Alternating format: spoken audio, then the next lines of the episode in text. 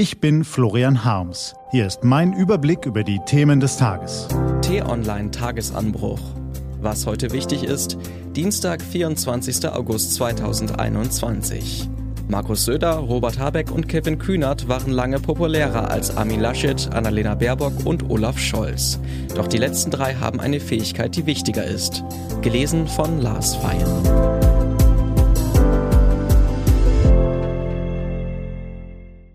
Bevor es losgeht, ein kurzer Spot.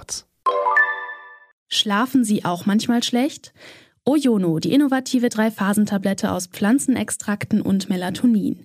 Die Inhaltsstoffe werden zeitlich versetzt freigesetzt und fördern ein schnelles Einschlafen, unterstützen einen ruhigen Schlaf und begünstigen das Durchschlafen. Jetzt in Ihrer Apotheke. Sitzenbleiber siegen. Alle vier Jahre dürfen die Deutschen entscheiden, wer ihnen sagt, wo es lang geht. Also wollen sie sich ein Bild von den Parteien und deren Kandidaten machen. Es gab Jahre, in denen im Wahlkampf heftig gestritten wurde.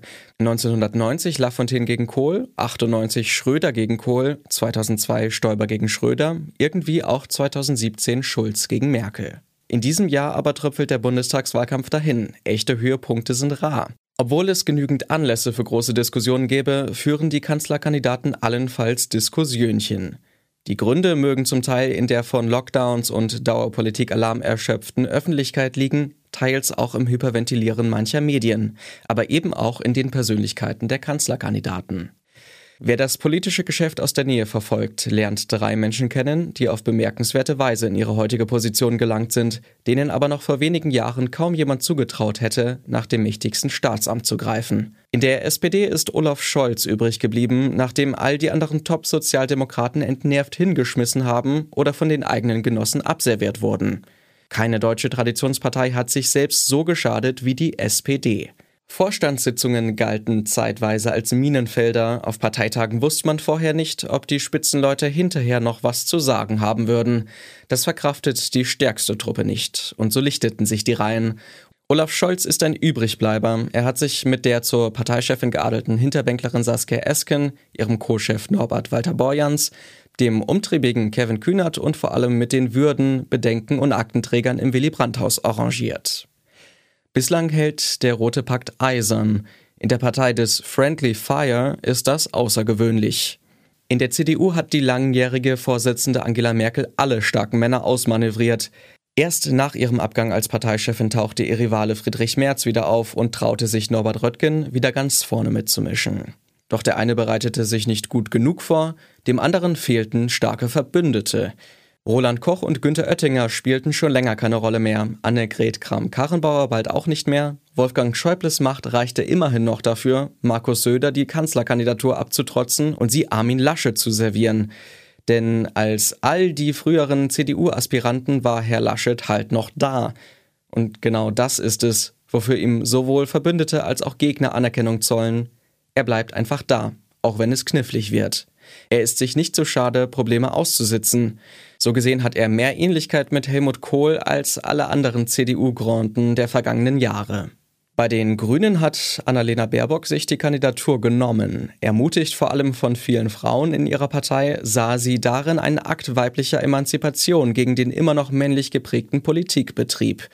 Da bei den Grünen die Regel gilt, dass bei einem weiblichen und einem männlichen Bewerber stets die Frau das Erstzugriffsrecht hat, wirkte ihr Machtmanöver vergleichsweise einfach. Trotzdem war es ein Wagnis, ihren populären Co-Chef Robert Habeck sachte, aber bestimmt beiseite zu schieben. Noch vor gut drei Jahren musste sie in ihrer ersten Bewerbungsrede für den grünen Vorsitz klarstellen, dass sie nicht die Frau an Roberts Seite sein wolle. Aber sie blieb auf ihrem Kurs nach oben und am Ende griff sie zu. Alle drei, Scholz, Laschet, Baerbock, haben ihre Karrieren sorgfältig geplant. Alle drei haben kluge Berater. Trotzdem ist es, mit etwas Abstand betrachtet, außergewöhnlich, dass ausgerechnet diese drei Personen nun ums Kanzleramt kämpfen. Würden sich parteipolitische Findungsprozesse ausschließlich nach der Popularität von Kandidaten richten, würden nun wohl Robert Habeck, Markus Söder und Kevin Kühnert von den Wahlplakaten lächeln. Aber um in der Politik Erfolg zu haben, braucht es eben mehr als Beliebtheit und Kompetenz. Entscheidend sind Machtbewusstsein, taktisches Geschick, starke Verbündete und vor allem Sturheit.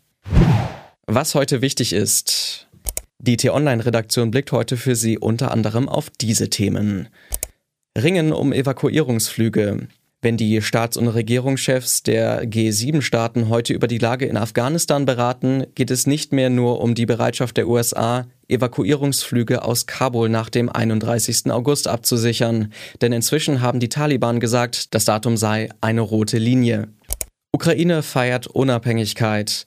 Den 30. Jahrestag dieses identitätsstiftenden Ereignisses feiert das Land heute mit einer großen Militärparade in Kiew. Wem das ganze militärische Brimborium auch gilt, ist unschwer zu erahnen. Dem russischen Präsidenten Wladimir Putin und seinen imperialen Ambitionen auf der Krim und in der Ostukraine.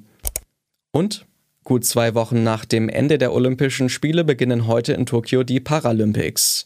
Ohne Zuschauer, aber im Beisein des japanischen Kaisers Naruhito steigt um 13 Uhr die Eröffnungsfeier.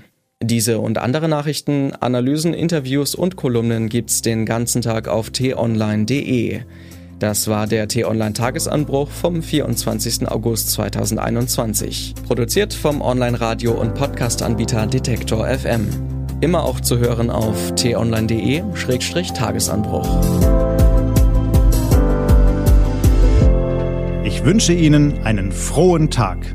Ihr Florian Harms.